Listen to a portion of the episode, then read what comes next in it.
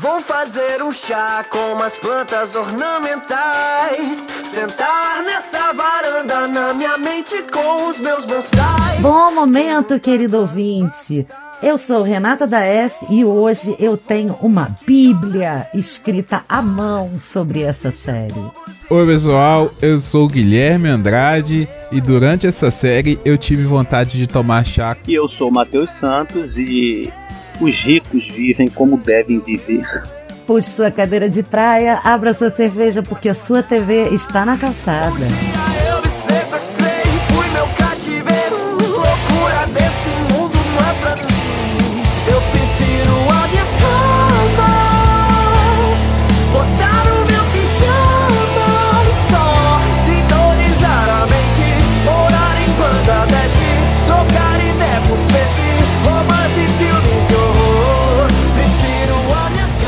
Pessoal, nós hoje vamos falar sobre Downton Abbey, como vocês devem ter visto aí no thumbnail.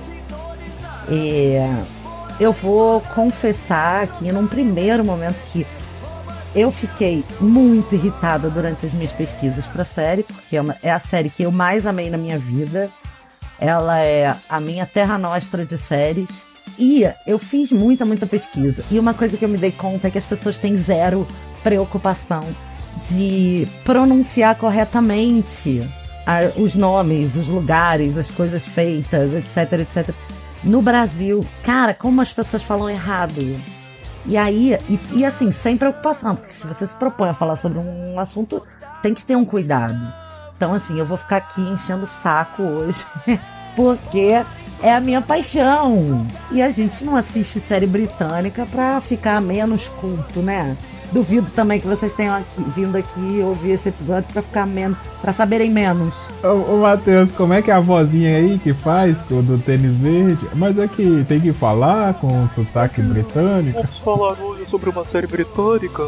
Não podemos deixar passar pronúncias erradas.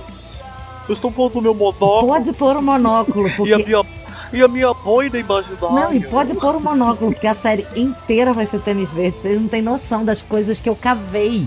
Ah, um segundo aviso que é bom a gente fazer para os ouvintes é o seguinte: hoje nós estamos abrindo mão, por ser uma série antiga, mas por ser uma série que é cara e especial para todos nós, estamos abrindo mão do momento sem spoiler. Então, se você não viu Downton Abbey, guarde esse episódio para ver depois de assistir a todas as seis temporadas, porque a gente não vai ter ordem para falar das coisas. Sinopse.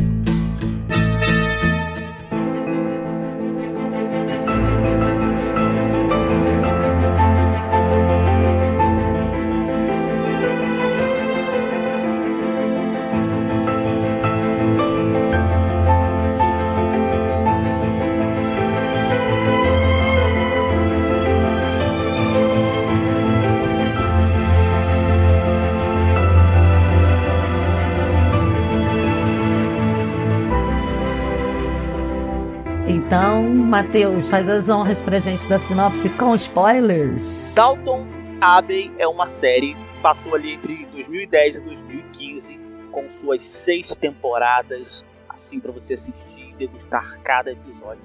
Ela conta, tentando ser o mais resumido e com a ajuda aqui da, da, das internet, ela conta a história de uma família aristocrata britânica. A série ela começa em 1912 com a notícia do acidente do naufrágio do Titanic. Essa é a primeira coisa que acontece né? Não, não é sobre o Titanic, é só porque está inserido na história para impulsionar. E essa família Crowley, eles são aquela família aristocrata de ricos, onde o importante é a herdade e ser rico e andar o mais ereto possível e beber chá, mas tipo muito chá, galera. Eu não tô falando de uma xícara de chá, não. Eu tô falando de litros e litros de chá. tô brincando, não se resume a isso. A série ela fala das vivências dessa família, que é o Robert Ca- Crowley e sua esposa. Já pode começar a me corrigir, ô, Renato. Você falou que ia corrigir pronúncia? E a Condensa e suas três filhas, preocupadas com a herdade, porque já que elas são mulheres, elas não podem herdar, só quem pode herdar é homem. Se você acha que hoje o mundo é machista, querido, hoje é bem menos do que lá no começo do século XX. E o- primo distante chega, né, para poder ser meio que o herdeiro ali, e ali começam-se as tramas, sendo que a série ela não foca só nos ricos, eu diria que ela foca também nos ricos, porque para mim, essa é a minha visão, a galera que rouba a cena são o que eles chamam de criadagem, que vai do mordomo até a menininha que mexe lá nas lareiras, tadinho. Mordomos, lacaios, valetes, é, cozinheiras, é, a governanta. É um elenco gigantesco, nunca vi tanta gente numa série. Você vê o pôster dessa série, falta espaço para elenco. E aqui já vai a minha primeira curiosidade, que é o seguinte: em termos de personagens, os criados são tão importantes quanto os patrões para a trama. Não, com certeza. E é considerada uma mímica da sociedade atual em termos de classes sociais. Então, é óbvio que eles são fundamentais para a casa funcionar, né? Certeza, com certeza. É, e a série ela vai se impulsionar a partir desses pequenos fatos que eu contei aqui, nas vivências e nos amores e nas desavenças e nas doenças. A série passa por todo, gente, todo o período da Primeira Guerra. Isso é sensacional, embora ela não foque lá, mas ela passa por todo esse período e como essa Primeira Guerra influenciou cada um dos personagens é assim, é uma delícia essa série. A gente não sabe nem que dia que a gente vai terminar de falar, porque tem tanta coisa para falar dessa série maravilhosa. Verdade, é isso aí. É uma série aclamada pela crítica. É, é, é a série que é considerada queridinha dos fãs, dos prêmios, da crítica e até da rainha da Inglaterra. Ela bateu recorde de prêmios. Né? Bateu. Né? Na, olha, eu fui fazer uma contagem. Na primeira, na primeira temporada, só em números de indicações, eu parei no número 70 na primeira temporada. Outra coisa importante dizer sobre indicações é que em 2015, no ano de 2015, ou seja, referente à quinta temporada, penúltima, a série bateu o recorde total de indicações ao Emmy de qualquer série em todos os tempos, de 16 indicações sozinha. Sendo que, durante os seis anos de exibição, ela foi indicada ao Emmy em todas as temporadas. Todas as temporadas tiveram uh, indicações ao Emmy. E, por fim, nesse combo de trivia, a série é aclamada pela crítica ao lado de Shakespeare, considerada como tesouro nacional britânico, acreditam? Eu não duvido nem um pouco. Eu acho justíssimo, inclusive. Tá, aproveitando também a, o ensejo que eu falei da rainha, que a rainha assistiu a Downton Abbey e amou. De, depois do sucesso do final da primeira temporada, a duquesa de Cambridge, princesa Kate Middleton, com oito meses de gravidez, foi visitar os sets de gravação da segunda temporada. Houve o dia especial, uma placa comemorativa pela visita da princesa, que foi para ficar um número X de horas e passou o dia inteiro. Gente, é, olha, foi um prazer, uma delícia pesquisar essas coisas. Tudo tem imagens, como foi gravada já no final dos anos 10, né? No, no, já nos anos 10, aliás, é uma delícia, porque é tudo documentado, você tem um monte de entrevistas, o elenco tá todo vivo, é fantástico. Spoiler, spoiler, spoiler, spoiler. Sim, eu quero falar uma coisa especial, que é o seguinte, eu fiz questão, obviamente, de ir pesquisar quem era o primeiro personagem que aparecia. Ah, eu também! Ai, que maravilha! Não, e outra coisa, é, a gente não mencionou, mas são 52 episódios e os personagens que não morreram e que ficaram em todas. Aparecem em todos, né? São creditados por todos os episódios. Eu achei isso de uma elegância. É. Não é incrível? É sensacional. A série começa exatamente é, em abril de 1912, como eu falei ali na, na, na, na sinopse minimamente estendida, ou quer dizer, minimamente reduzida que eu consegui fazer. E. Quem é, Renata? O primeiro personagem que aparece, já que você puxou, te dou um prazer de falar. É o Mr. Bates! É o nosso querido Bates. ah, esse cara o maravilhoso, simpaticérrimo. O ator é o Brandon Coyle, mas se a gente levar em consideração os objetos cênicos, o primeiro personagem da série é o telégrafo. Tá, é exato. Mas assim, o personagem principal da série é ele, tá aqui nas minhas nas minhas pobres anotações, eu não anotei bíblias como a nossa querida host.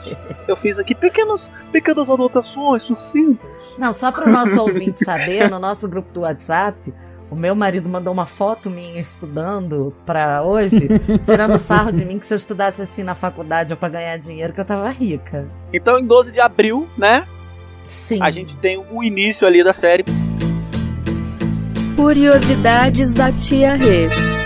uma coisa interessante é que a casa, que é o personagem, né, do castelo de Downton, chama-se Highclere Castle, fica, fica no interior da, da, da Inglaterra e ela é hoje administrada por uma mulher.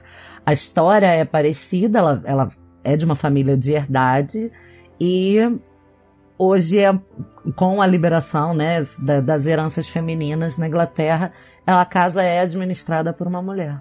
Então, vamos falar então um pouco de arte, porque tem bastante curiosidade sobre a arte e o primor com que a série é cuidado e que também rendeu muito em premiações. É, eu acho importante dizer que tem muitos dados sobre as duas últimas temporadas, tá? Porque eu acho que ninguém imaginava que fosse ser o sucesso mundial que é, então ninguém ficou mantendo o recorde. Mas somente nas duas últimas temporadas, alguns números. Em termos de cabelo e maquiagem, só de peruca foram mais de 100. E sempre é, é,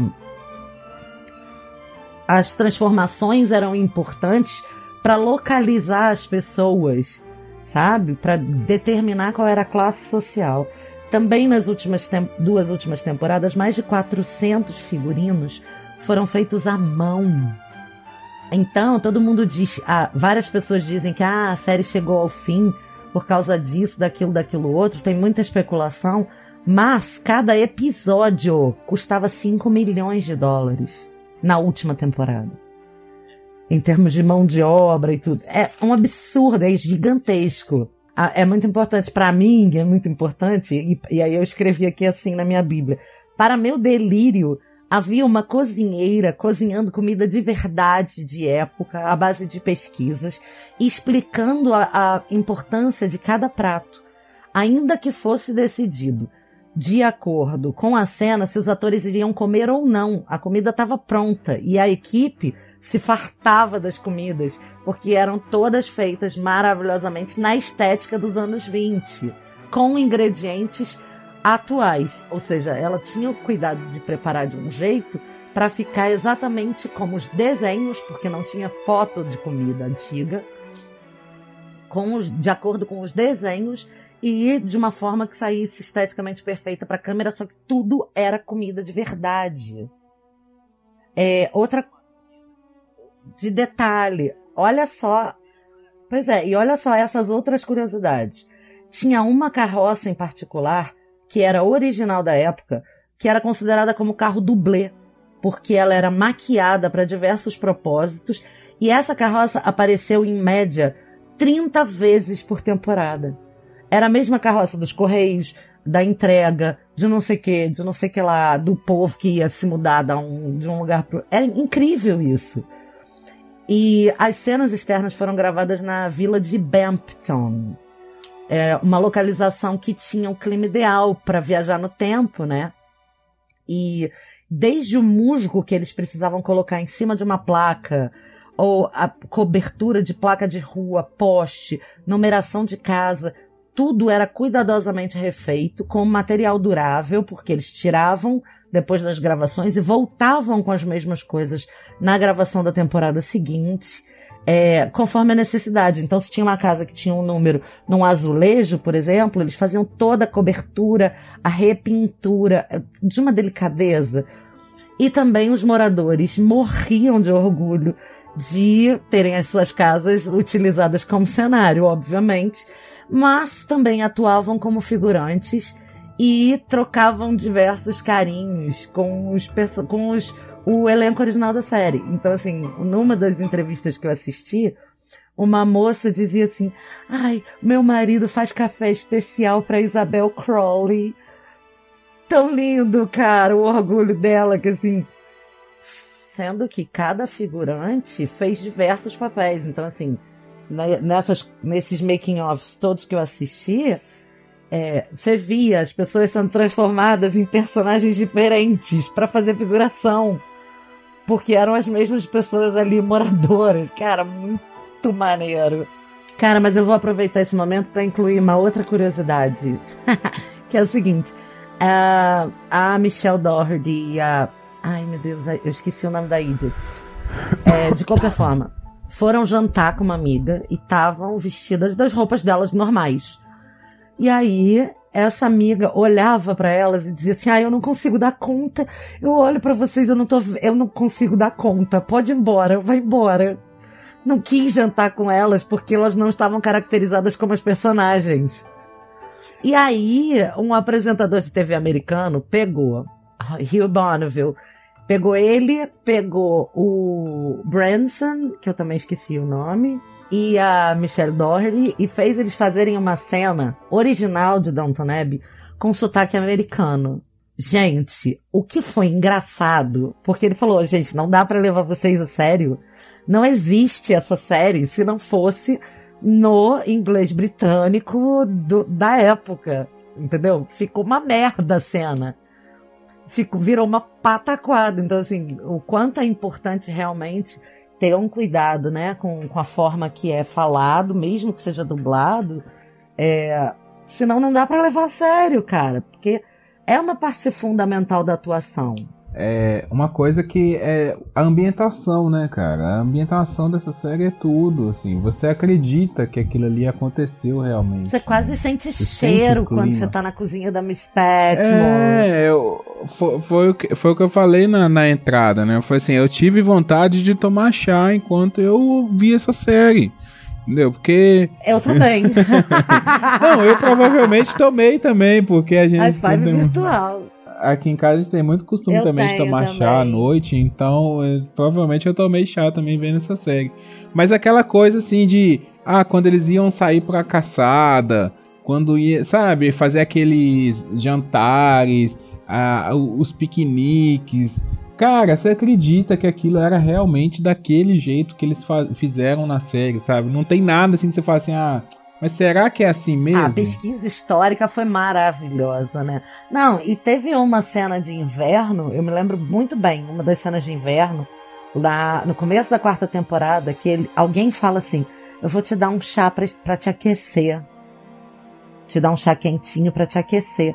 Aqui tava papo de 15 graus. Aí eu fui e fiz um chá pra me aquecer olha o também. nível, tipo, olha o nível de imersão. Olha o nível É. de imersão desse ser humano. Não, e porque eu tava muito triste, porque o início da quarta temporada é a volta da É, morte do Matthew. Que começa no inverno just, de propósito. Pra manter É. o clima de tristeza. Aliás, a gente vai falar disso É, ó, agora. Se a gente a for pouco. tentar manter uma, uma mínima linha temporal na história, Isso, Matheus, bota a ordem no puteiro.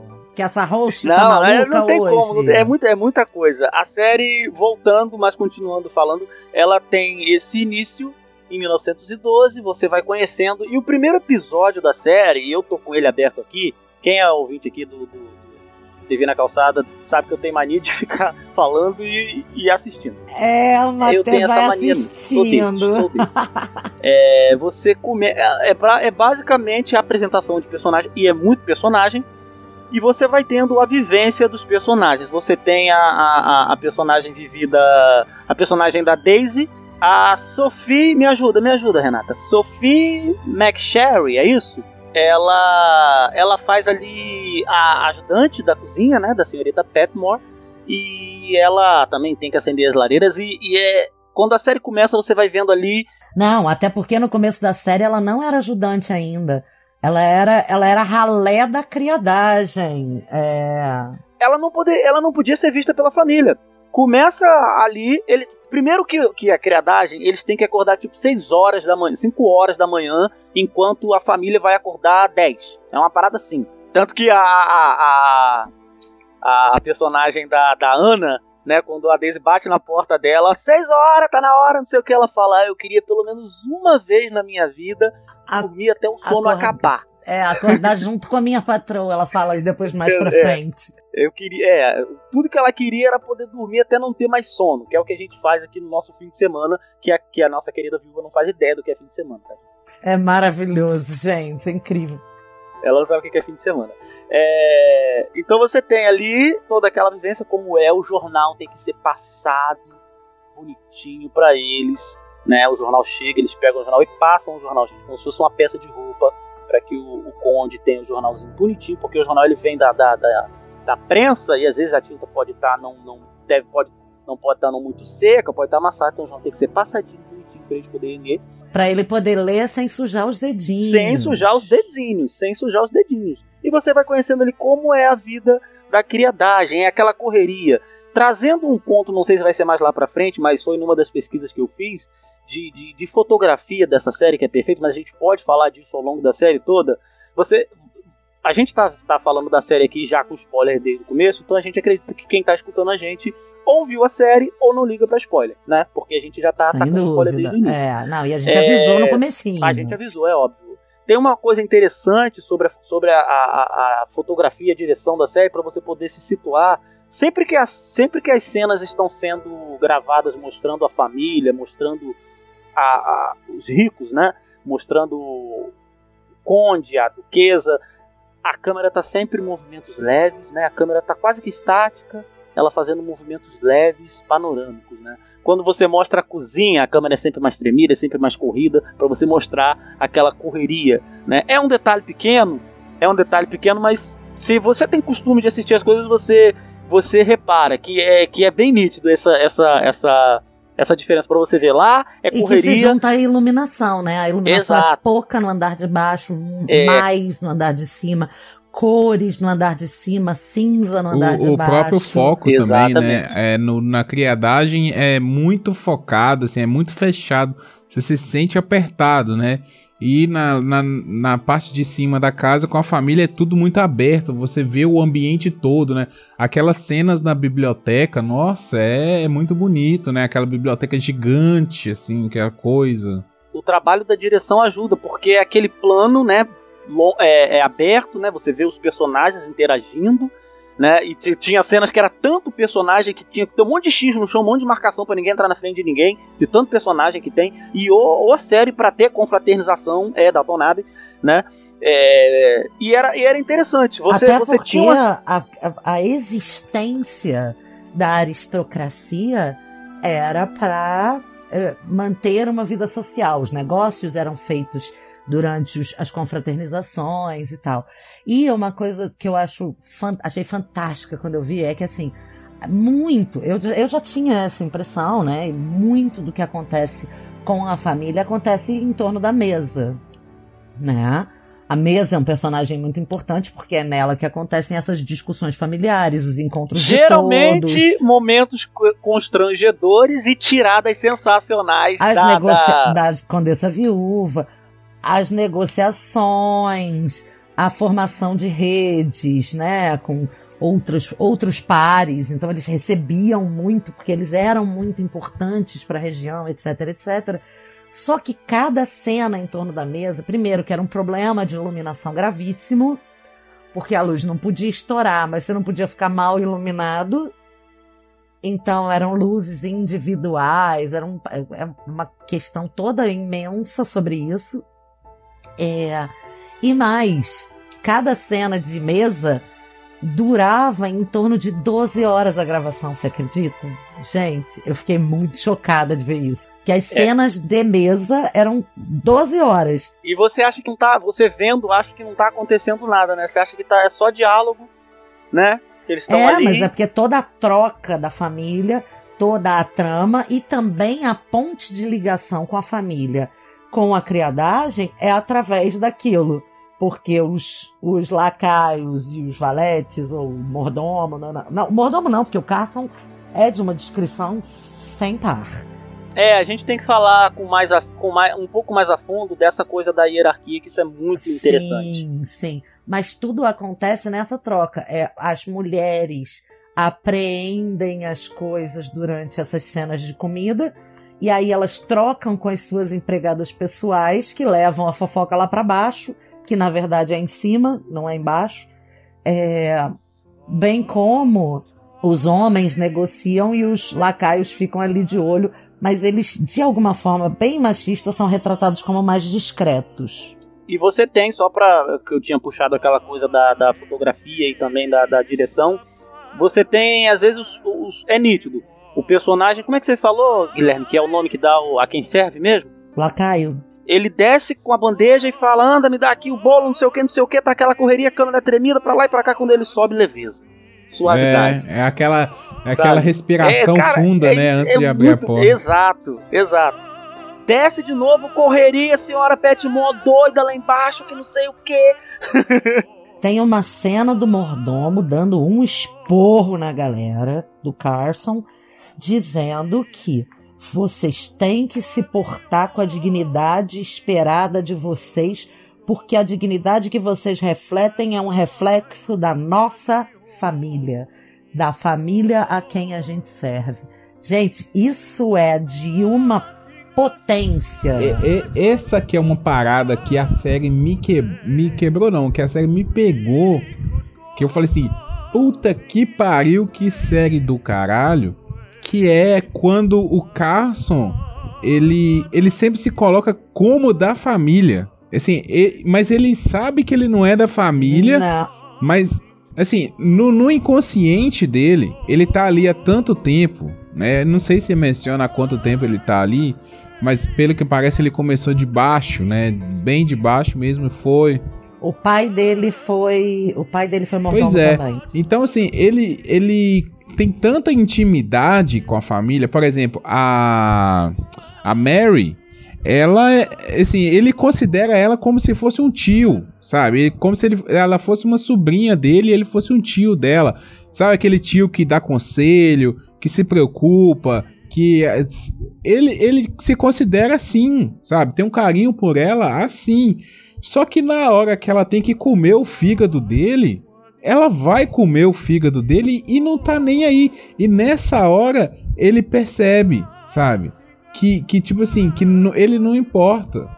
Eu discordo um pouco de você, porque a percepção que eu tenho não é de que ele se considere da família. A percepção que eu tenho é que ele considera aquela a família dele, não ele parte daquela família. Entendeu? Que é bem sutil essa diferença, porque a vida inteira dele foi dedicada ao serviço. E aí, na, ép- na hora que ele vai casar com a senhora Hughes, ele diz que ele nunca que ele começa o romance lá, ele diz que ele nunca teve aspirações de ter uma vida pessoal, porque a vida de um mordomo é servir a família que ele escolhe.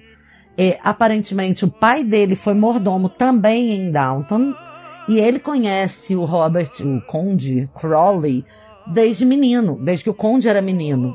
Entendeu? Por isso que ele considera aquela família adotada, aquela família é adotada por ele. Não é ele que faz parte da família, entendeu? Pelo menos é essa a minha não, percepção. a minha ideia é essa mesmo. Talvez essa diferença sutil aí que você comentou seja é que eu não soube expressar. Mas a minha ideia é realmente essa mesmo, entendeu? E alguns personagens, por exemplo, o, o rapaz lá que casa com a Lady Sibyl, O Branson. Esse, cara é cara, é maneiro, foda, esse cara- cara. Esse cara é o personagem mais foda pra mim. Você sabe que ele só ia participar de três episódios, né? Sim. Mas esse cara fora de Downton é um puta galã britânico, vocês sabiam disso? Ele é considerado tipo um Rodrigo Hilbert. é muito Pois é, o personagem do Tom, ele já tá. Ele já tá. A mente dele tá na última temporada já. Entendeu? Comparada com os outros criados. A mente dele já tá lá na frente.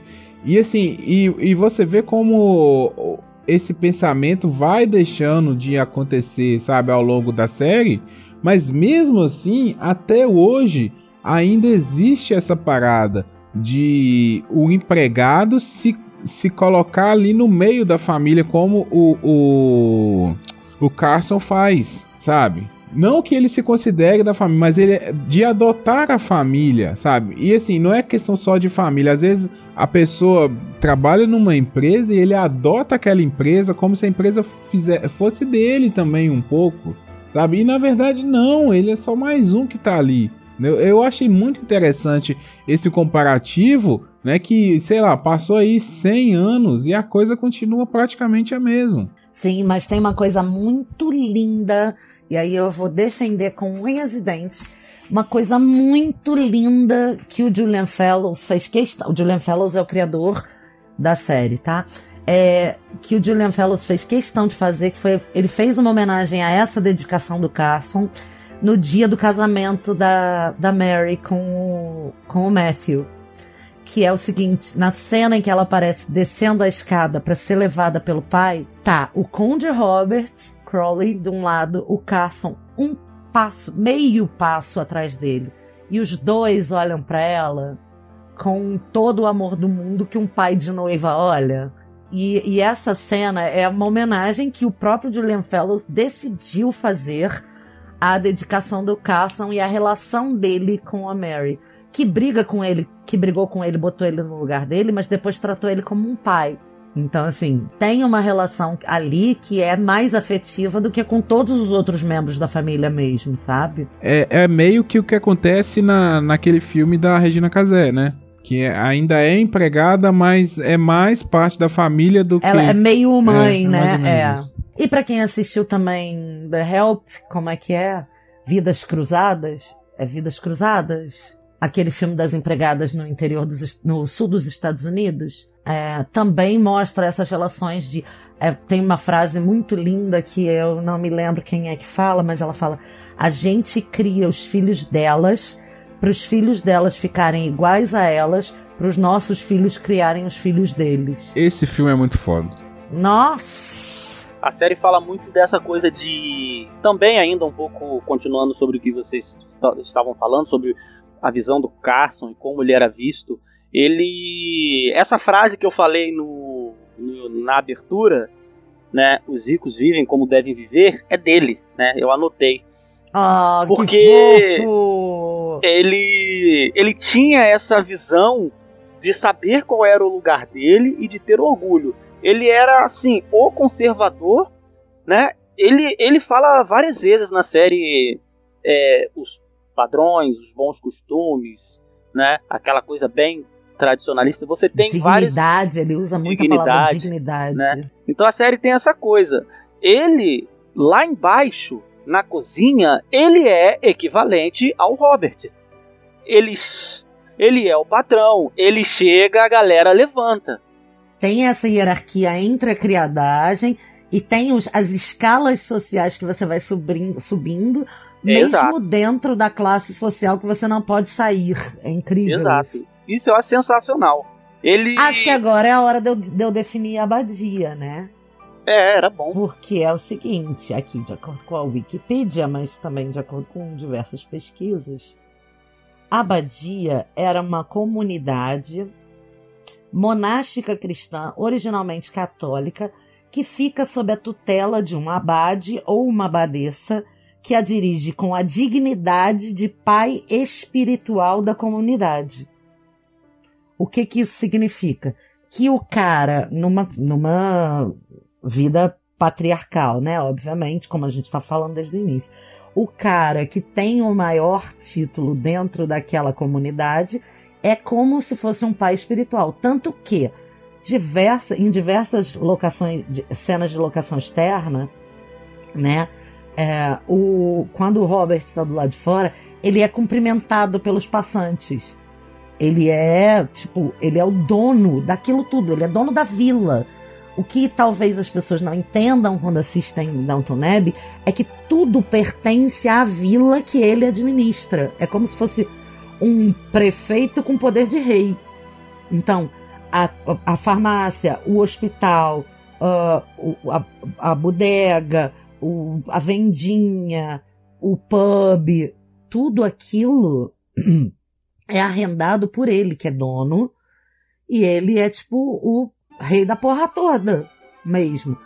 Sendo que ele é retratado com bastante humanidade, né, em diversas crises que acontecem, que ele fala muitas vezes se a gente falir, o que vai acontecer com os inquilinos, que ele chama de inquilinos, né? O que vai ser dos inquilinos?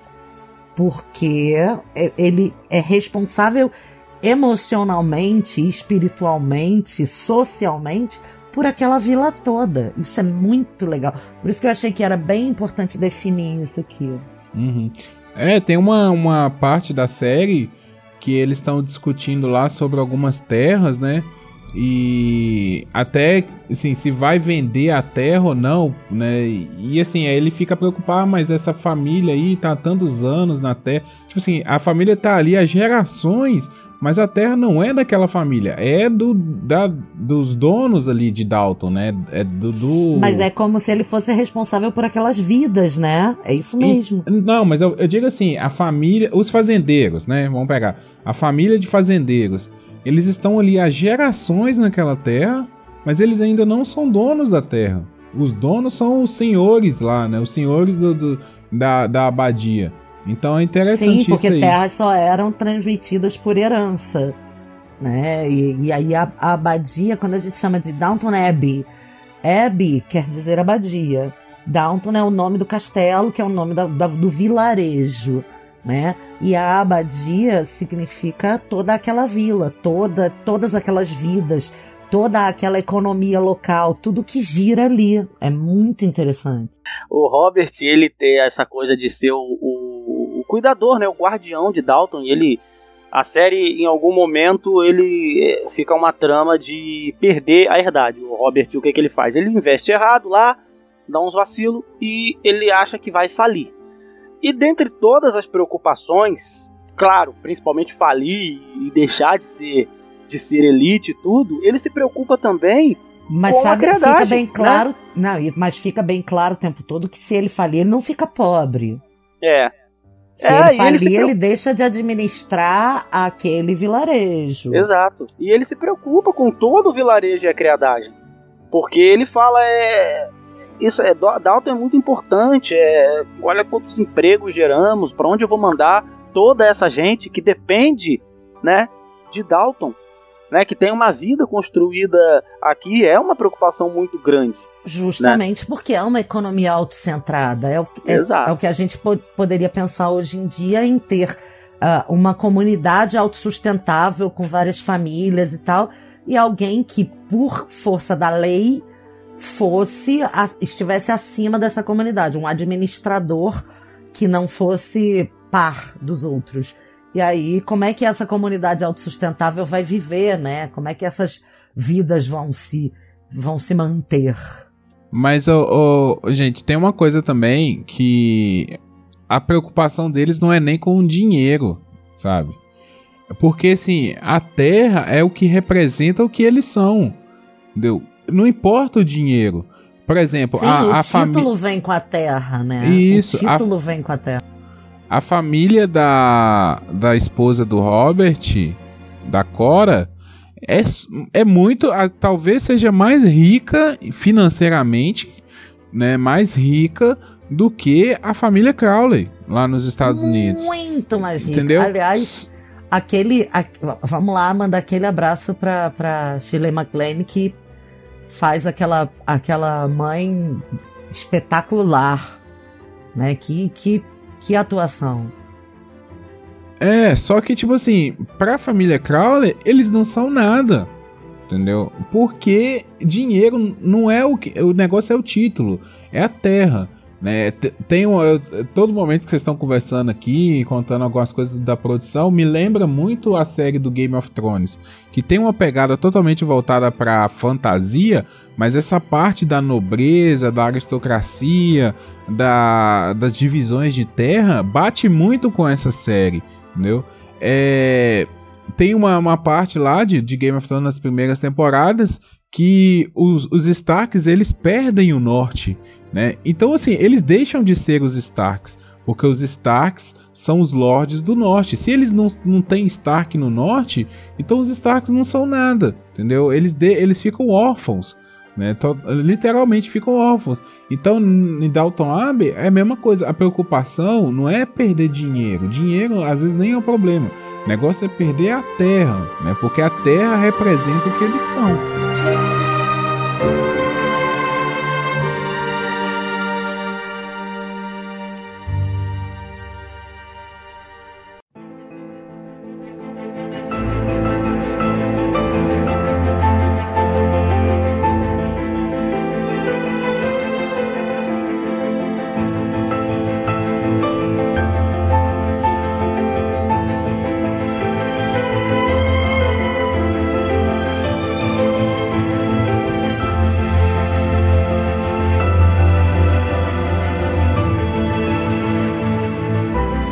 Então, falando sobre a música que abre, que é a música da abertura da série, que toca em diversos momentos, inclusive em momentos tristes, ela é readaptada para um tom mais triste e solene. Ela tem várias versões, eu acho isso muito legal. É, ela se chama Did I Make the Most of Loving You? Que é a pergunta de será que eu, eu aproveitei completamente o que eu poderia do meu amor por você? Olha que coisa delicadíssima. E ela foi composta pelo John Lunn especificamente para a, a série. E até onde eu vi, até onde eu pesquisei, ele sentou-se ao piano e ficou olhando as fotos que tinham sido tiradas do, do Highclere Castle, que é o, ou seja, a abertura tem a ver com como ele estava no momento em que compôs. Gente, palmas, né? Peraí, peraí. É. É, sensacional. Agora eu só não sei por que que começa com a bunda do cachorro. Porque a bunda do cachorro é sempre importante da nossa vida. Quem, quem O ama Guilherme foi- cachorro Ah, vai não ficar. Ele foi muito sincero. Ele foi muito sincero. Por que que Mas quem ama cachorro entende que aquilo é um jeito do cachorro tá indo com você. Quem ama cachorro vai sempre ver o cu do cachorro primeiro. É, tem uma coisa legal na trilha sonora, tirando o fato dela ser extremamente maravilhosa, assim, uma das trilhas mais lindas, só a música é perfeita e a música com as imagens de abertura é uma das coisas mais sensacionais. A do primeiro episódio, então, que é diferente de todas, que é a única que não aparece a bunda do cachorro, E Porque que não, ela- não, ela não se ambienta de fato na, na frente do castelo. né? Exato. Depois que aí você vai ter essa tradicional da série inteira, é perfeito. E é legal que você você tem a abertura da série. E assim, eu não conseguia pular. Eu vi a abertura, acho que de quase todos os episódios. Eu também nunca pulei a abertura. E é maravilhoso. Nunca, nunca. E Eu quando- tava falando isso ontem com o Bruno. Ele, aí tem que pular a abertura. Eu falei, eu nunca pulei a abertura de Downton. Não dá, não dá. Eu pelo menos não pulei.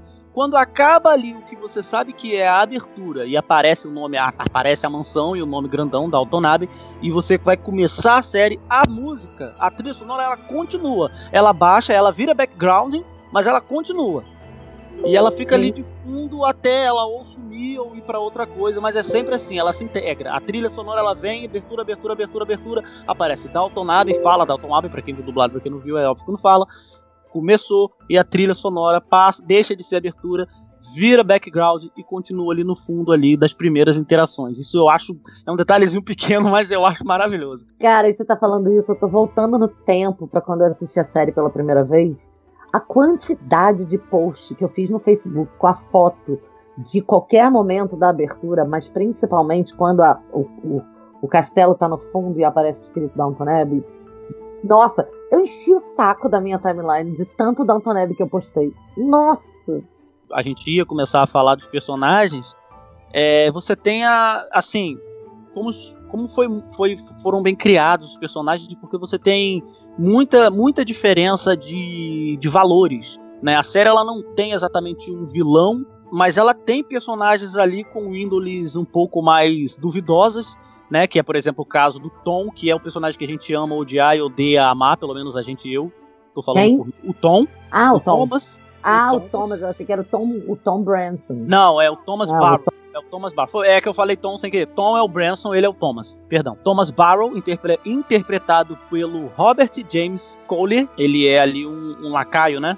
E você já vê ali no começo que ele ele tem aquela, aquela coisa de tratar os outros mal, ele é muito, muito arrogante, né? Extremamente arrogante, mas tá sempre é, ba- bajulando o, o, o, o, Carson. O Carson, ele é o mordomo, e a gente falou um pouquinho disso, mas é, é, é o importante. Carson é o que ele quer ser no futuro, Exato. né? Ele é, É o topo da hierarquia social dos criados. Exato. O Carson, ele é o líder. Ali, ele é como se fosse o líder da criadagem. Quando ele chega na cozinha, todo mundo tem que levantar e sentar de novo, sinal de respeito. Quando ele levanta, todo mundo levanta junto. Mas ele não manda exatamente em tudo. A, a senhora Hills, que é outra personagem também, como eu queria que ela fosse minha tia, ela, ela, ela é a governanta. Ela é a governanta. E ela tem a jurisdição dela. Tanto que tem uma ela quem quem é quem se encarrega de contratar toda a parte é, feminina da criadagem é com ela.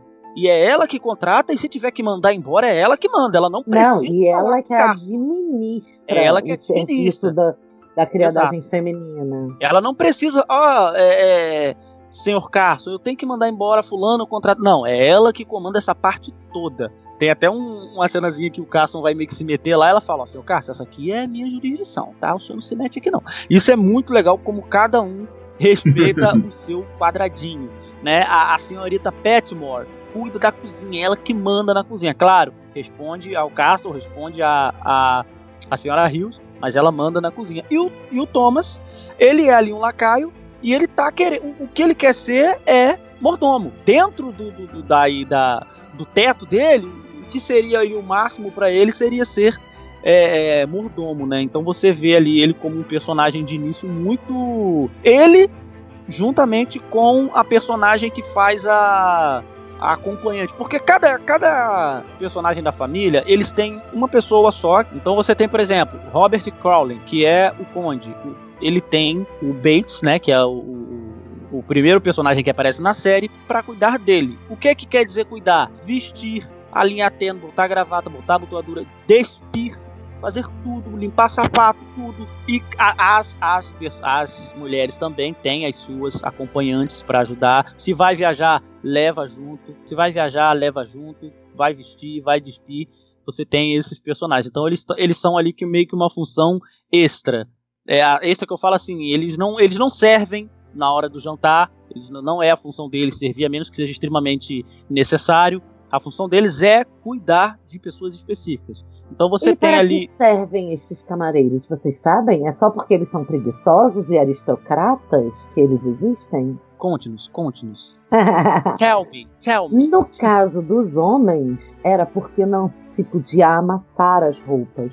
Era considerado uma deselegância e um desprestígio ao convidado, o desalinho do patrão da casa. Não, isso faz todo sentido, já que, não, já que o jornal tinha que ser passado. Imagina a pessoa. Por- exatamente. Por isso eles não podiam se vestir sozinhos, porque como eles iam dobrar um, agasalho, bota um agasalho aí imaginário pra você ver. Você amassou já. E no caso das mulheres, elas são vestidas por outras pessoas, principalmente por causa dos corcelês. Os corcelês prendiam a respiração e elas não podiam se abaixar.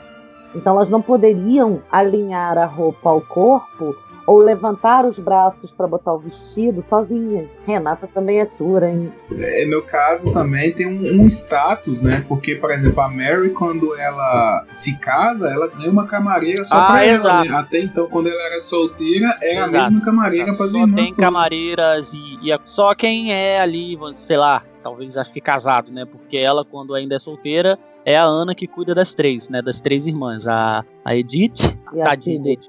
A Sil- que já vou dizer é, é, é o meu curso. ah, quem não adivinhou, Guilherme? High five virtual, eu e você agora. Ah, mas desculpa, tem como não ser? Tem como não ser? É, a, a Silva é maravilhosa, gente. Que personagem. Não, tanto, tanto a Sibyl mãe como a Sibyl filha, É. né? Porque chamar o Robert de burro é muito É bom, verdade. cara. Amores, nesse momento eu vou fazer um pequeno plim-plim. Preparem os corações de vocês pra Civil Filha no filme em setembro. Gente, a atriz que faz a Civil Filha é a coisa mais linda que existe. Tudo que eu vi desse filme foi um teaser que nem personagem mostra. Fica só Porque, mostrando. porque tal. os, não, porque os contratos são de sigilo, mais sigilo do que o último episódio de Seinfeld. Mas, pelo menos, a gente tem confirmação de elenco. Eu vou falar isso só lá no final do episódio aqui. Mas é porque eu precisava dizer isso pra vocês, porque vocês vão morrer com a Cibel Filha. E como eu tava falando, a série ela não tem vilão, ela não tem essa coisa de ter um vilão. Eu brinco muito, ah, a minha novela britânica favorita, porque a série ela tem essa coisa de novela, de porque ela trata de tramas. A série é isso, é vivência, é amores, quem com quem que eu vou casar, é herdade, é isso, é aquilo. Mas, né, é uma brincadeira falar que é uma novela, mas essa- então, mas a série não tem aquela coisa do vilão, ela não tem é, ela tem personagens e índoles e mentes diferentes. O Thomas Barrow, por exemplo, junto com a O'Brien, eles ficam ali tramando. A O'Brien, ela é a Pelo camareira. amor de Deus, da- eu ia falar. Se tem um vilão na série é o Brian, que pô, Exato. mata o herdeiro, velho. Exato, é pesado. Esse negócio é Ela pesado. mata o herdeiro, aquela filha da puta. Esse negócio. Aquilo acabou Essa cena é pesada, essa cena é pesada. E, e é, pra, pra eu e a Renata, o, o Guilherme só assistiu uma vez. Eu assisti duas, a Renata assistiu, sei lá, 351. Quatro. Quatro. Completas quatro. Enfim, pra gente que assistiu mais de uma vez, a gente já sabia o que, que ia acontecer em cada momento. E mesmo já sabendo, era um susto, era um arrepio, era uma emoção. É como se fosse pela primeira vez. Então, assim, nem precisa, gente, perguntar no final se a gente tem inveja de quem viu. Desculpa que eu tô adiantando a pauta, mas nem- é impossível vocês não adivinharem se a gente tem ou não tem inveja de quem nunca assistiu essa série. Tanto que a gente ama essa série. Eu É, nem chego a ter inveja de quem não viu. nem chego, porque eu posso rever a vida Exatamente. inteira com o mesmo sabor. Então, personagens com índoles ali mais. É, é que você já vai vai dizer assim: ah, não bateu com o meu santo, de início vão ser esses dois. Que eles ficam tramando, eles não gostam dos outros, eles ficam de tititi. E você tem o Bates chegando. Ele tá vindo para esse emprego porque ele foi companheiro de guerra lá do nosso conde, do Robert. Então o Robert requisitou que ele viesse ser o seu o seu, o seu, o seu camareiro. E só que ele tem uma coisa, ele, ele é uma, o termo correto é pessoa com deficiência. Ele foi ferido na guerra e por isso ele tem ali aquela um problema na perna que ele anda com a sua bengala e tal. E de cara, de cara, o Thomas já não vai com a cara dele, porque o Thomas Não, queria aí- que ela Não, não, não, não, não, peraí, peraí. Ninguém vai com a cara dele. Nem o Carson vai é afim Mas dele. o é, cara vai, com a cara dele porque de foi preconceito entre Isso, os oprimidos. Exatamente. Isso no primeiro episódio da série, Brasil. Se O você, pessoal não porra, se gosta você dele. gosta de spoiler, tá aqui assistindo, ouvindo esse episódio até agora. Mas, cara, pensa no- no- no- na mente desse criador do Julian Fellows de botar uma trama de preconceito dentro da classe oprimida. Não, e lá pra frente vai falar muito mais disso. Ali o Bates chega, ninguém gosta dele, mas ele já rola ali com a Ana um flerte que eles né, vão ter, você já percebe. A série ela é bem clara nessa coisa de flertes, quem gosta de quem, né? Não fica escondendo, você já percebe logo. A série faz questão de botar um personagem olhando pro outro, dando uma risadinha, já pra você saber quem é que gosta de quem, quem não gosta. Até porque antigamente era assim, né? Não tinha essa viadagem de hoje de ficar de joguinho. Antigamente você olhava ou encostava no cabelo ou pegava na mão, tava namorando, querido. E aí a gente tem a passagem de tempo e em 1914, todo mundo sabe, todo mundo aqui estudou, começa a Primeira Guerra Mundial. E a série ela passa por todo esse momento da Primeira Guerra e de como isso impactou cada personagem, né? Os homens quase todos foram para a guerra, né? Tanto os, os de hierarquia alta como os classe trabalhadora. Trivia importante sobre a guerra. Primeiro, como eles fazem questão de deixar claríssimo, isso já é na segunda temporada? É, a Né? guerra passa durante a segunda Sim, temporada começa na a segunda temporada já, na, já termina a primeira temporada com um aviso. na- com o aviso da guerra. E são três trivias importantes agora. Primeiro, cada episódio final acontecia na noite de Natal. Então, a série começou em 26 de setembro de 2010 e a primeira temporada terminou em 25 de dezembro de 2010. E aí é muito cuidado da produção de que não estrague a noite de Natal do espectador, sabe? Tem uma coisa aí que eles conversam, que t- também no final de outras temporadas a gente vai falar.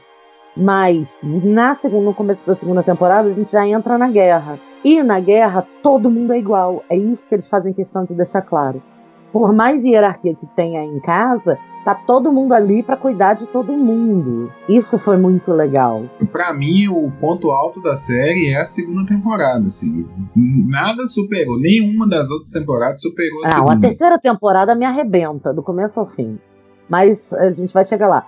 Só que uma coisa importante sobre a- o, o porquê que eles mostram a guerra tão pequenininha é o seguinte: eles tinham acabado de renovar por causa do sucesso da primeira temporada. Mas ninguém sabia que a série ia continuar. Então, eles falaram: a gente tem que mostrar a guerra rapidamente. Por isso tem o quê? Quatro episódios? Três episódios sobre a guerra só. Depois Downton já vira enfermaria, enfim. Mas porque eles não tinham certeza. O próprio Julian Fellows é muito interessante. Quem puder ver as entrevistas todas do Julian Fellows vai amar, porque ele é um cara super bonachão, ele é engraçado, Ele é divertido. Ele é um cara que parece que não sabe o que tá fazendo ali, sabe? ele é maravilhoso. Fiquei encantadíssima com ele. E ele fala: Cara, a gente pegou e cortou a guerra há um pouquinho só de tempo, porque a gente não sabia se a série ia continuar, senão a gente tinha feito uma temporada inteira sobre a guerra. Ia ser maravilhoso fazer isso. Mas a gente deu aquela acelerada porque a gente queria contar aquela história. Afinal de contas, o personagem principal era o castelo, então É. tinha que fazer alguma coisa com o castelo.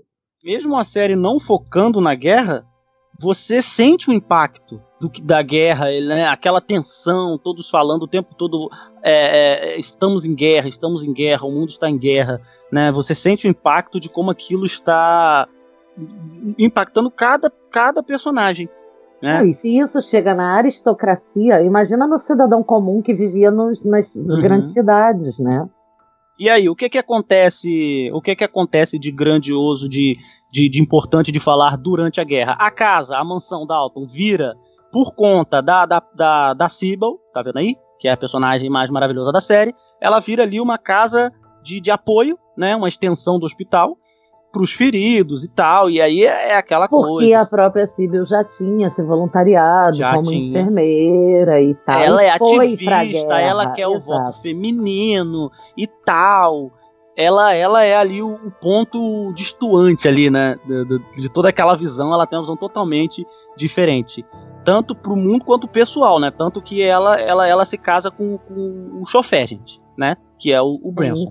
Mas quando Downton vira uma casa de recuperação dos feridos de guerra, quem se destaca é a Edith, que é a personagem que a gente descobre nessa segunda temporada que tem uma alma boa, que tem uma grande empatia. Porque na primeira temporada ela era uma chata do caceta. E ali ela desabrocha e descobre a vocação de ser uma pessoa empática.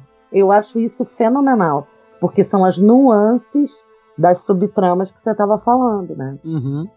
Junto com isso, de, de importante durante esse período da guerra, os personagens do, do Matthew e do William, William que é um serviçal, vão pra guerra, né? Assim como muitos outros foram. O Tom vai também, mas o Tom, ele, o Tom não Thomas, eu tô confundindo, desculpa gente. Thomas, ele vai também pra guerra, mas ele quer meter o pé e aí ele arranja de tomar um tiro na própria mão pra poder voltar como herói de guerra, Ele se fere de propósito para É. Se ser fere de coitadinho. propósito, É muito Pra ser coitadinho.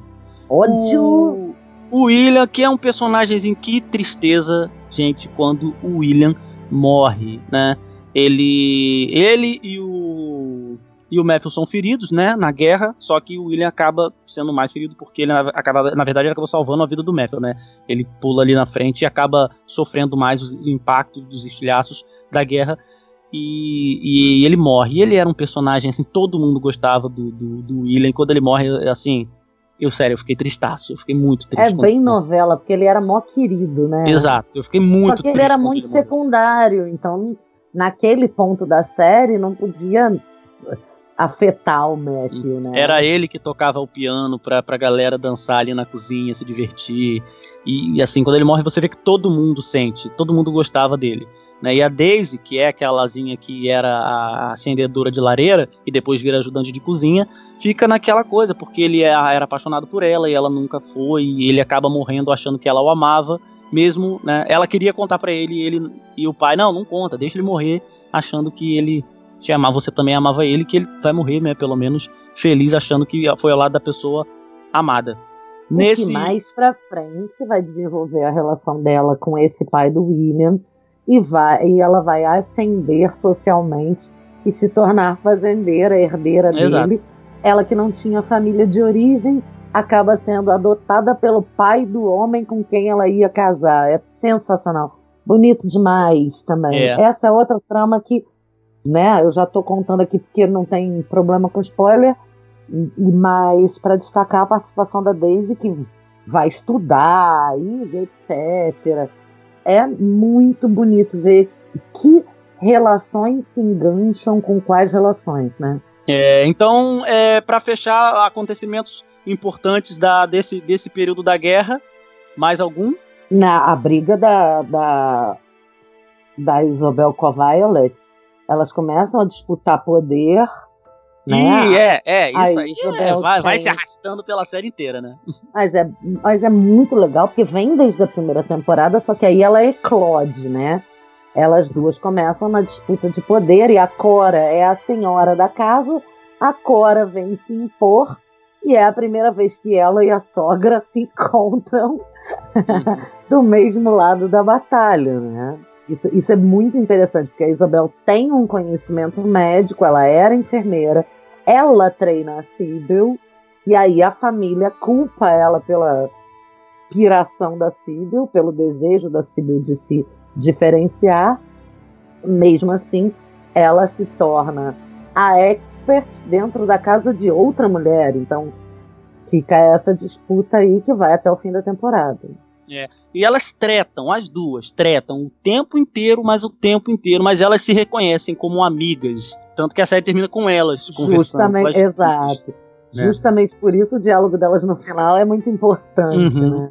Elas tretam o tempo inteiro, mas sim, são amigas e, e se apoiam. Quando é necessário se apoiar, as duas se, se apoiam. Isso eu acho muito legal dessas duas personagens. Aí sobre a guerra, é isso. A guerra Sim, vamos para a terceira temporada. Te- temporada aqui já começa com o casamento de Sibyl e Uhum. aquela confusão toda. A- o casamento de Sibyl e a gravidez da Sibyl. A Sibyl já tá grávida no começo da terceira temporada. Sim. Porque aí- ela, ela faz uma coisa que naquela época era tipo o ó. Seria, era, era A muito. pior desonra para a a pior aristocracia. desonra para, para a aristocracia. Ela não vai casar com alguém que tem um título. Ela não vai casar com um duque. Ela não vai casar com ninguém de nenhuma idade. Ela vai casar Ela não vai nem casar, porque ela foge. Exato. com um motorista, com o chofer, que é o, o, o Tom Branson. Né? Que era um personagem, eu aqui nas minhas pesquisas, ele não, não iria ter essa trama gigantesca, ele ia aparecer ali em três episódios, não sei se ele morreria ou se ele só serviria pra para despertar na Sybil talvez esse lado ativista e, e mais humanizado, talvez. Mas caiu nas graças da galera e, e ele É fica até o final. A Exato. é uma esquerdopata. Exato. E ele fica até o final da série ele vai ganhando só mais importância, só mais importância, só mais importância. Infelizmente, porque, gente, é, a Sybil ela, ela morre, assim, de numa das cenas mais. É, é, É, é, dolorida. desesperadoras. É. uma das cenas mais desesperadoras da série. Né? Ela morre logo após o parto. Mas né? é muito importante dizer que, desde o começo, a Jessica Brown Finlay, ela tinha, que é a atriz que interpreta a Sybil, ela só tinha contrato para três temporadas. Sim. E ela Então- quis sair, né?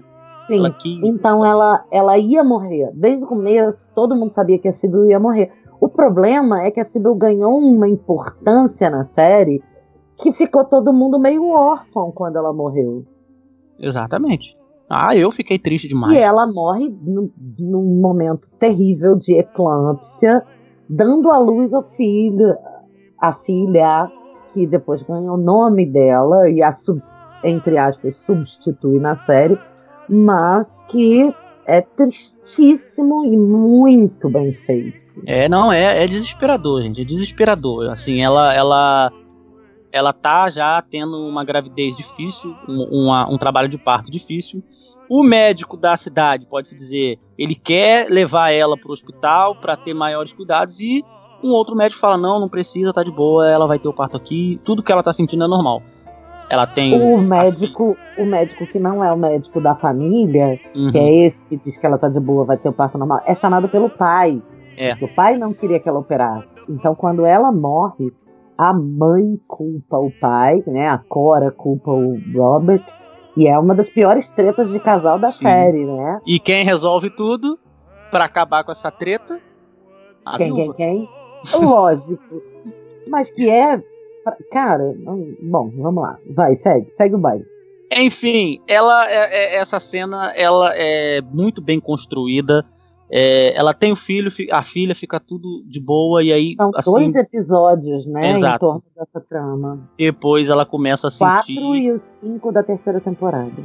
e ela começa a sentir muita dor e o que que tem pra se fazer? Não dá, não dá pra se fazer mais nada. A gente literalmente a gente os espectadores, os personagens, a gente tem que assistir a a Siba morrer. Assim, é, É, a gente tem que se assistir perdendo a Phoebe, É. né? é, é pesado, é pesado. É triste. E a cena é bem construída, os personagens, assim, eles já dão show de atuação e quando tem que ter ma- um nível mais intenso de drama e de, e de entrega é maior ainda. E, é, e aí pronto, ela morre, o Tom Só que fica Ah. por um tempo ali, e é ali que o Tom vai, vai começar a ter uma mudança no personagem dele, eles vão começar a dar muita importância mais pro Tom, porque logo mais na frente a gente vai perder outro personagem que era, tipo, extremamente importante pra série. Era A isso gente que eu ia dizer. Só que a puta da terceira temporada, porque essa temporada é uma puta, ainda vai levar o Matthew. A gente vai perder o Matthew, assim, de uma maneira...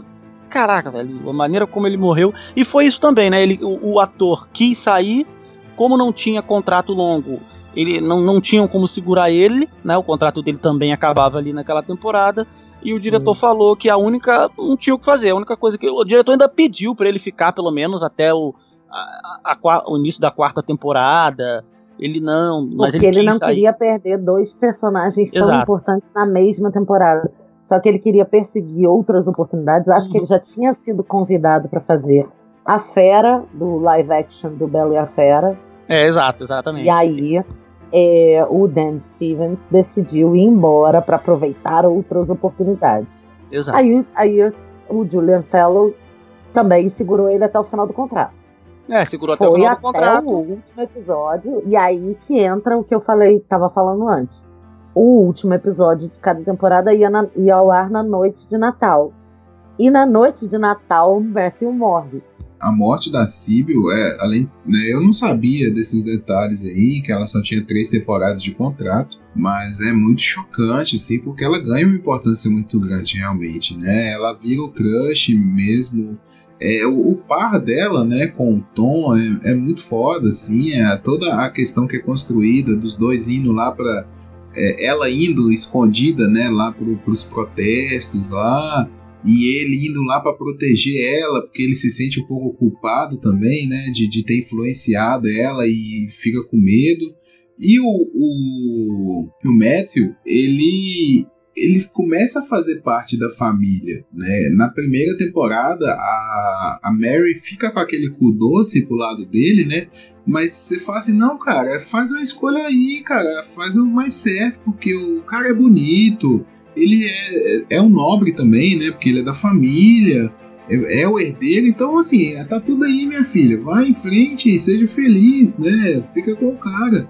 Mas ele vai cozinhando esse galo aí até que os dois ficam juntos e, e quando eles estão vivendo aquele amor, né, pleno mesmo, no auge da felicidade, o cara vai e morre. Então, Não, fora que Ele eles- acabou de ser pai. Ele Não, acabou fora de que ser eles pai. fizeram toda aquela trama da dificuldade dela de engravidar e tal. é, E aí, os autores consideram que o fato do herdeiro verdadeiro ter nascido, ele ter tido esse momento da paternidade e depois ele morrer, é um atenuante para a tristeza da noite de Natal. Foi isso que eu li. Mas eu achei foda. E Achei assim, não tinha, ah, não faz tinha o que fazer, sentido. não tinha o que fazer. O ator queria sair, é, ele não queria, ele iria sair de qualquer jeito, aquele seria o último episódio dele. Então, assim, o diretor não teve jeito, a não ser se matar o personagem, não tinha outra opção. uma burrice gigantesca, né? Porque se você tá na maior produção do mundo, a série mais premiada do mundo, viado, segura É. seu Kikito. Eu não sei se ele se arrependeu, não, não, não achei nada dele falando, ele- se ele Problema Se ele- dele que ele não tá no ele- filme. Idiota. Mas analisando o, o, o final da a história toda, eu acho assim que o- foi, foi a hora certa, sabe? Porque pôde trabalhar. A personagem da Mary, ela cresce muito na série. Apesar de eu não ser simpatizante dessa personagem, não, eu acho ela muito Também não sou, não. Tanto ela quanto a Edith, eu acho duas personagens totalmente antipáticas que cumprem né, o que elas têm que ser. Elas têm que ser isso mesmo. A Mary é extremamente oportunista. A Mary, ela, esse, a Mary esse, é nojenta, ela é fria, ela é esse chove no molha que você falou aí com o Matthew é por conta de, de oportunismo. Porque ela não quer casar com o Hellis advogado. Pra mim, é a saída dele é no momento certo. Ele cum- e, e aquela coisa, né? Só faltou a, a frase célebre aí do Chicó, lá do Alto da Compadecida, né? É, cumpriu a sua sentença, se encontrou com o mal, com o único mal irremediável, não sei o que, né? Que ele conta aquela historinha quando alguém morre. Mas é isso, cara. O Metal foi pra série, cumpriu o que ele tinha que cumprir, entendeu? Fez o herdeiro e tchau. É isso aí, cara. A vida é isso. Eu ia gostar muito da troca. O Matthew ficava pra cuidar do herdeiro e a Mary morria. Ia ser Também. ótimo. Acho justo. Mas aí a gente tem um Mas personagem. peraí que eu vou defender a Isis nesse momento, porque também, a partir de um determinado momento da série, ela se torna uma personagem fundamental para a mudança que existe em, em- do- essa história do futuro vai chegar. Então, assim, ela é antipática até certo ponto, mas até aí, a gente está falando do começo da quarta temporada. Até aí, ela já teve, já foi largada no altar. Não, ela é largada no altar na quarta. Mas ela não serve pra nada, todo mundo despreza ela. Ela é uma personagem antipática com razão. Eu vou defender ela por causa disso. Porque ela é colocada em segundo plano de tudo. A Mary é considerada a rainha da porra toda. A Sibyl é a caçula progressista que vai, né? Ai meu Deus, o que a gente faz com essa garota? Porque ela é toda diferente. Quando devia ser ela a bonita, porque ela que é bonita mesmo. Entendeu? E ela que é maravilhosa doer, mesmo. inclusive. É, e ela que é maravilhosa mesmo, e ela que é a rainha da porra toda, mas ficam endeusando a, a tal da Mary. E a Isis é a típica filha do meio. A psicologia tem toda uma teoria sobre o filho do meio, mas no caso da Isis, ela é desprezada de verdade. Ela é posta de lado de verdade, sabe? Ela é maltratada. Então, assim, pelos pais, ela é ignorada. Pelo amor de Deus, ela tem razão pra ser antipática, Uhum. sabe? E quando ela encontra um amor, a família inteira escorraça ela. Véi, que sacanagem. Ela sofre bastante mesmo na série. Ela tem atitudes erradas também, como, como é, é, contar lá que a, que a Mary tinha dormido com o cara na primeira temporada. A Né? Mary dorme com um cara que infarta com ela na cama num dos primeiros episódios da série. Ela, a mãe e a, e a empregada, A Ana. Ana, tiram o corpo do cara, movem o corpo do cara do quarto dela. A Mary é uma pessoa que faz o que quer. E aí a Isis vai lá e conta depois. Mas ela só conta depois de ser muito atacada pela Mary. Vamos É, as combinar. duas brigaram a série Ah, inteira. mas, ah, mas as duas se merecem, né? As duas tretaram a Ah, série inteira. Assim, Ah, O é, que a Edith fez com a família que acolheu a filha dela? Ah, vai tomar no cu, né? Que mulher desprezível também. A outra cuidou da filha dela o tempo todo, cara. Aí ela vai lá, não, mas ela é minha filha, eu estou arrependida. Ela vai tomar no seu cu, filha da puta. Ela que é a mãe dela. Eu, particularmente, tenho uma pequena, não é grande, simpatia pela Isis, porque ela só fodeu. Cara, a vida é isso, cara. O Rock Balboa já falou. Não é questão de quanto você aguenta bater mais, é quanto você apanha e consegue levantar e seguir em frente. A vida é isso, você vai apanhar a vida inteira, nem por isso você tem que sentar e chorar, não, cara. dois personagens que ganham destaque na série. A gente tem o Tom ganhando destaque porque a, a, a morre, né? E ele quer aquela coisa de ir embora, mas quer ficar porque não quer, a, a família quer que ele fique por conta da, da filha.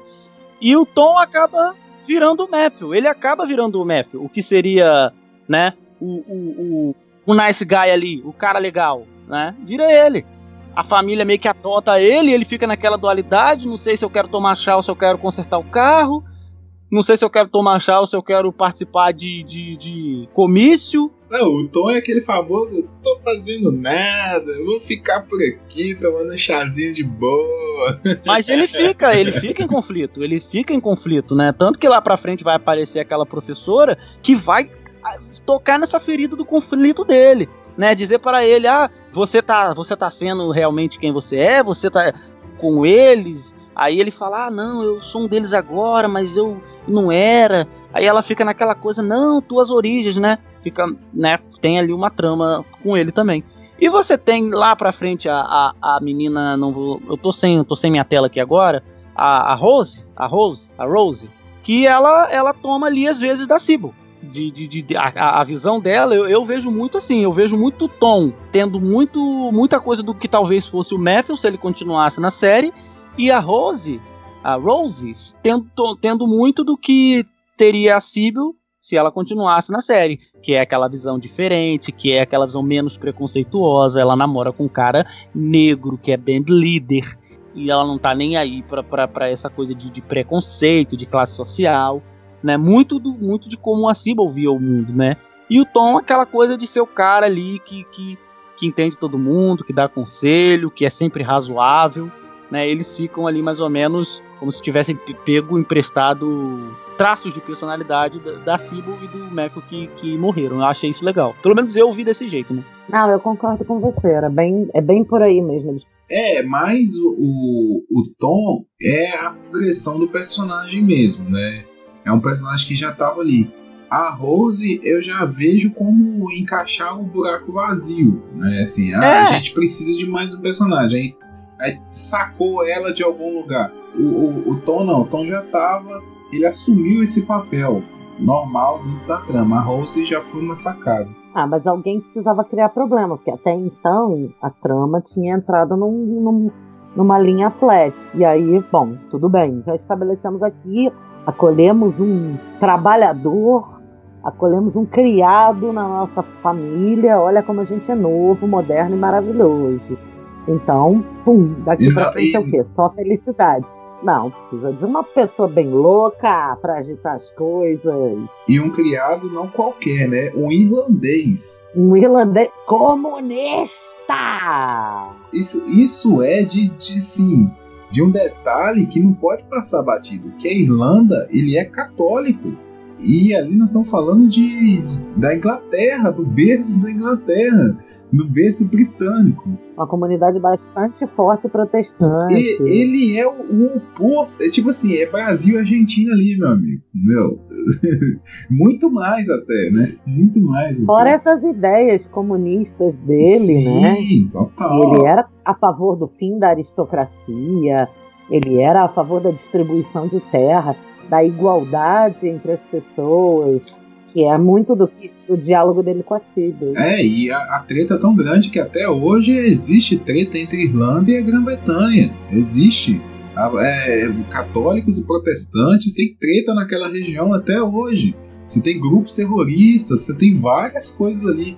Então, assim, é coisa de. É muito pesada. Eles terem aceitado esse cara não é só um chofé qualquer.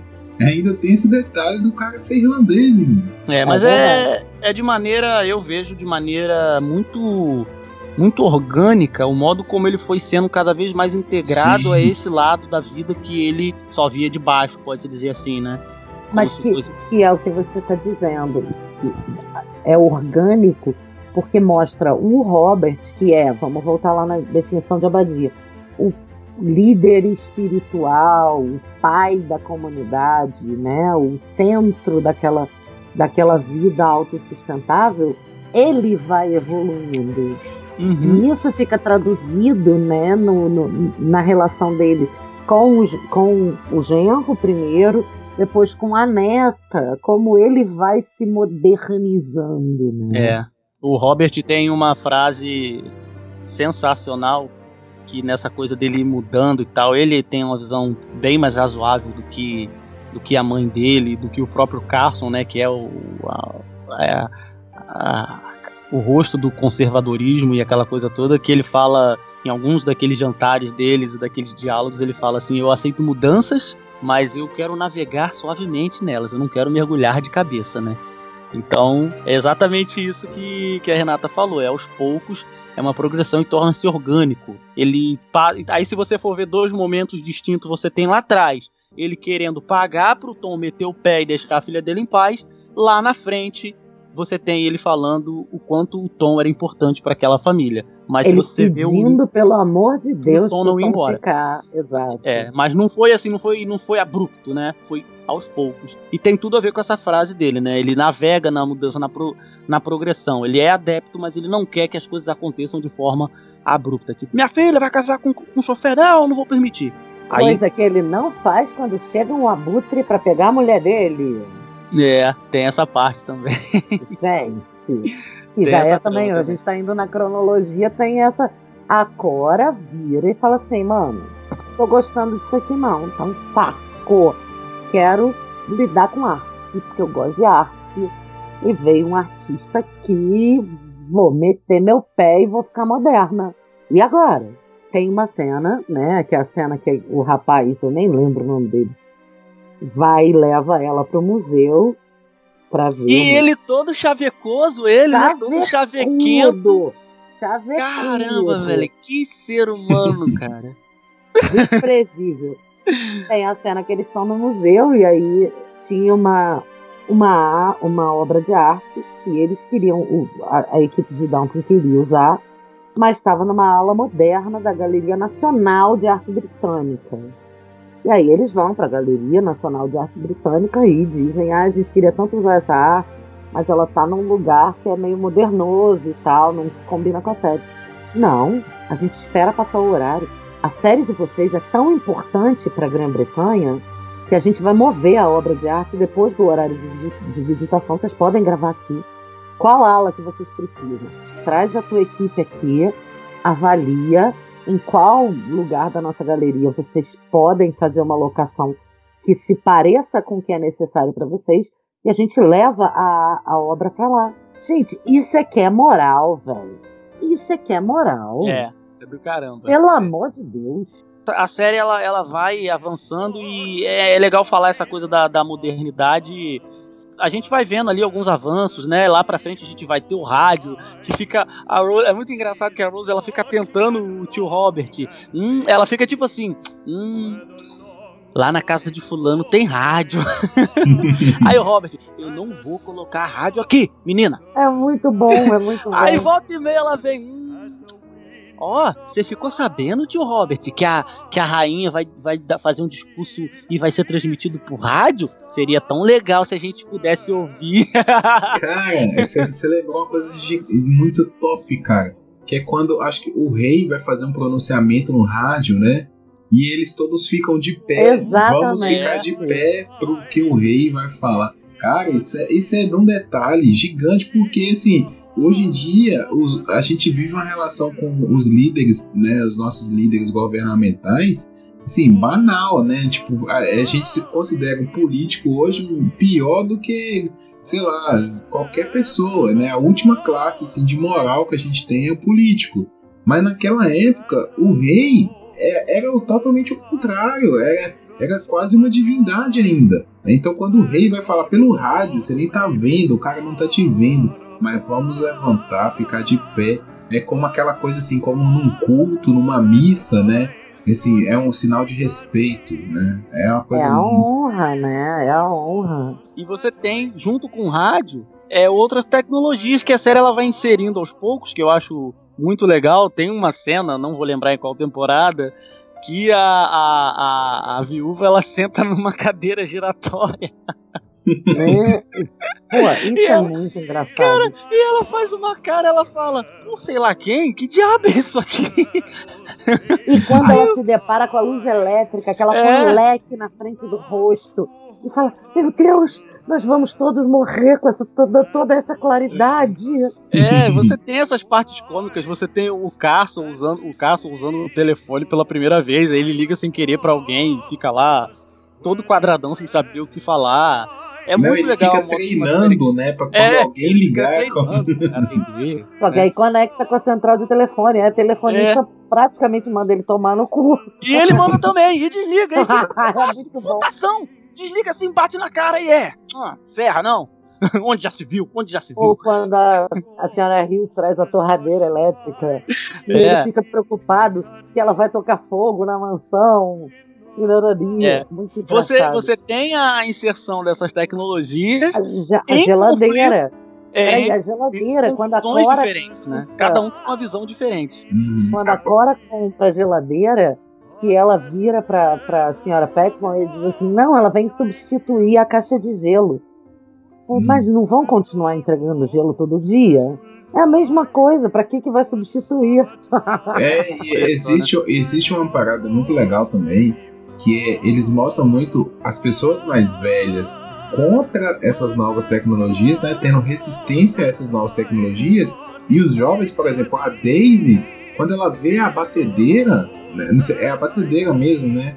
Ela é fica louca. animadaça. Com, é louca Uhum. com a batedeira. E a senhora Pat Morgan, mas eu, eu tô perdendo minhas funções. O que que eu. é, Daqui a pouco eu não preciso mais trabalhar, eles vão me mandar embora, né? Né, você Não, tem é esse, esse- o tempo todo né, você tem tem esses que- conflitos. As diferentes visões, né, da tecnologia surgindo aos poucos. Ai, eu posso dizer que essa é definitivamente a melhor série que eu já vi na minha vida. Eu sou completamente tendenciosa e apaixonada, porque por todos esses motivos que a gente falou aqui, Procurando pelo ovo. o que, que vocês acham que são os pontos fracos dessa série, meninos? Ah, cara, é difícil falar ponto fraco dessa série. Na moral mesmo, assim, é, um- é por tudo que foi falado hoje, aqui que a gente comentou, vocês comentaram com os detalhes técnicos. É difícil, cara. Eu não, eu não vejo, sinceramente, assim. É, foi uma série que eu curti muito assistir. É, a gente né, terminava o episódio, queria ver outro. Terminava a temporada, queria ir pra próxima. A gente se importava, é um novelão mesmo. Então é muito difícil, assim. Eu não consigo encontrar, sinceramente, coração, um ponto fraco pra essa série, entendeu? Então eu, eu me abstenho aí de pontos fracos. É, é, tô tipo o Guilherme. Pra falar a verdade, eu nem parei pra pensar nisso. A gente gravou Killing Eve e eu meio falei parecido, claro que em proporções diferentes. Killing Eve, pra mim, foi só uma série legal, Dalton Nada, e é uma das melhores séries que eu já vi na vida. Né? Tem só esse abismo de diferença. É, mas assim, no sentido de que eu não, eu não sei, eu acho que não. Talvez algumas pequenas traminhas ali que, que não, não, não tem muito desenvolvimento, não vão a lugar algum, como por exemplo, lá pra frente, lá, acho que pra penúltima ou última temporada, quando o Tom se envolve ali com uma camareira e meio que não dá em nada e só pra dar um pequeno conflito, talvez desnecessário, talvez alguma traminha como essa assim, mas eu não consigo pensar e pra falar a verdade, é, nem me esforcei em pensar. Eu sou completamente apaixonado por Dalton Nada. Pronto, falei. Então, concordando com vocês, a nossa primeira série, cinco estrelas! Eu também não tenho pontos fracos para dizer, a não ser que eu gostaria muito que o Matthew tivesse continuado, porque eu odeio o segundo marido da Mary. Hum, fora isso, não tem nenhum ponto fraco, então, cinco estrelas para Dalton Abbey, palmas! Personagens favoritos. Eu vou dizer que eu vou dizer o que eu sempre disse. Então eu vou começar, já que é difícil para todo mundo. Eu amo quase todos os personagens, exceto o segundo marido da Mary. É, aquela professora que o Tom se envolve também em casa. Casa? Ele casa com ela? Não, Não. não, só um- Não, Ela vai embora. chata, ela- acho ela chata. Ela faz sentido pra desenvolver a per- personagem da Daisy, mas enfim, não gosto dela, apesar dela ser feminista e maravilhosa, que eu amo as feministas, mas não é o caso. A Condessa Viúva é a minha paixão. Eu morro por ela. Vou morrer dizendo que ela talvez seja a personagem que eu mais amei na minha vida, ao lado da, da noviça rebelde, que inclusive é interpretada é, pela eterna Julie Andrews, que é considerada a par americana da Maggie Smith. Então, assim, sendo que a Maggie Smith, no caso, não se vê. Eu não cheguei a trazer essa curiosidade aqui durante o programa, mas é bom falar agora.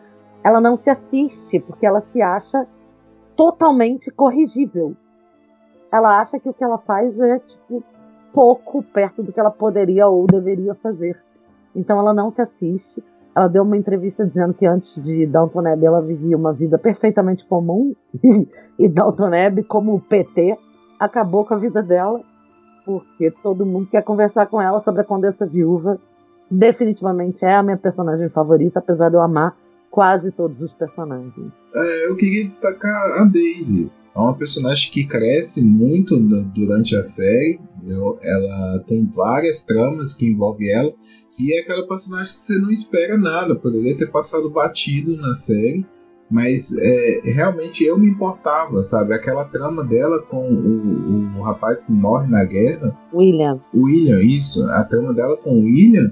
É, você fica ali, se importa. Você, ah, mas ela vai casar, não vai? Ah, mas o cara vai morrer, não custa nada. Ah, mas mesmo assim ela vai trair o sentimento dela, o respeito dela por ele, vai mentir pra ele. Sabe, gera assim, até mais do que a. Depois até a relação dela com o pai do William, né? Lindo até o final. Eu me importei mais com a trama dela do que com, com a tramas de alguns personagens maiores. E ela segurou algumas temporadas, algumas partes de temporadas ali.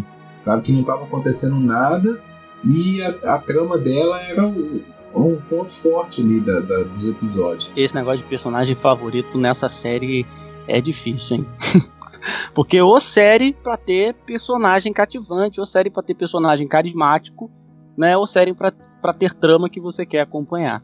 Mas assim. Fala logo da Síbil. Eu sou apaixonado pela Síbil Claro que eu sou. Ela é maravilhosa do início até o fim. Quando as, as três irmãs aparecem, ela já você já percebe que ela é diferente, porque a série apresenta como é aquele universo. E é claro, embora ela desfrute de toda a riqueza, de todos os, os, os é, as mordomias que ela tem, sendo uma lady, você vê que ela tem uma visão diferente de mundo. Tem um episódio sensacional que é quando ela usa uma calça e todo mundo fica o quê, né?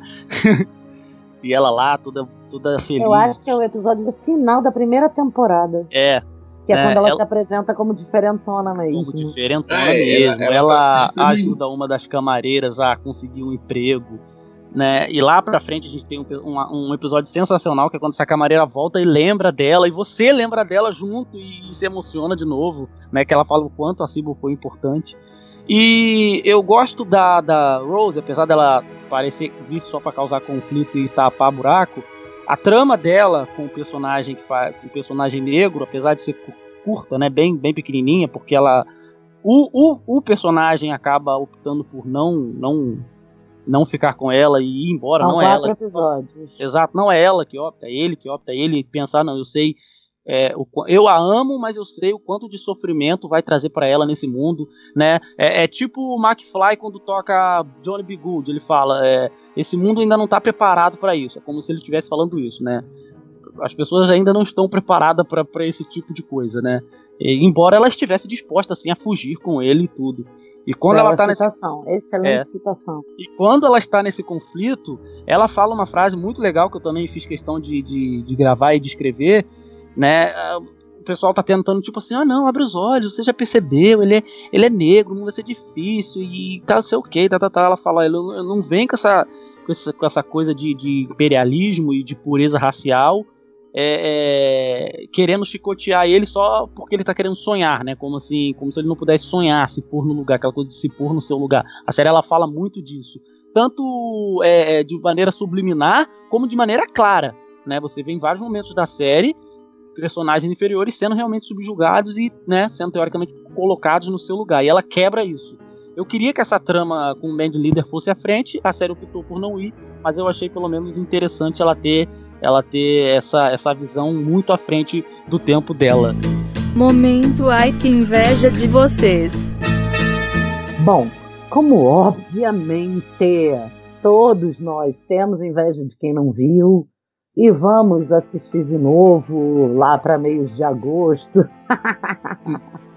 e nós queremos convidar vocês para em setembro, outubro, provavelmente, quando a gente tiver de fato acesso ao filme, a gente com certeza vai fazer um novo episódio sobre Downton Abbey, sobre Downton Abbey o filme, comparando com a série, já na nossa tradição de pseudo-experts. Então, nós temos inveja de quem não viu, né? Posso falar sim, isso? Sim. No dia 20 de setembro de 2019, vai estrear o filme internacionalmente. Com certeza a gente vai estar aqui reunido para falar de novo disso. Novos personagens favoritos, de repente, novas tramas, ou a gente vai reouvir esse episódio e vai corrigir algumas coisas que a gente tiver falado que a gente quiser melhorar. Comenta aqui, mas eu queria que os meninos fizessem as suas considerações finais sobre Downton Abbey ou resumir a sua experiência, ou o que você quiser falar para se despedir desse episódio que de gravação nós levaríamos 340 horas. E, cara, é chovendo molhado, sabe? Eu, eu realmente não tenho que falar mal dessa série, é muito boa mesmo. É, é como eu digo, né? As dicas aqui do pessoal do, do, dos podcasts aqui, para mim, vale muito por causa disso. Porque sempre vocês estão indicando coisas muito, muito boas, né? Então, é para mim, Dalton Web é isso, cara. É uma série 10 de 10. É, Dalton Web é sensacional. Eu, eu, eu acho que se a gente tem essa, essa, essa vertente do papo de calçada é muito por conta dessa série, porque eu e a Renata descobrimos assim sem querer que a gente amava essa série. E aí a gente ficou tipo louco, tem que falar dessa série. Ah, então vamos criar um, um, espaço só para falar de série, só pra gente poder falar de Dalton Web né? E enfim chegou o episódio para falar. Essa série é é sensacional. É, eu brinco sempre, é a melhor novela que eu já assisti na vida. Assistam. Se você ficou aqui até agora e não assistiu, não liga para spoiler, vá lá e assista, porque a série é muito melhor do que tudo que a gente falou aqui.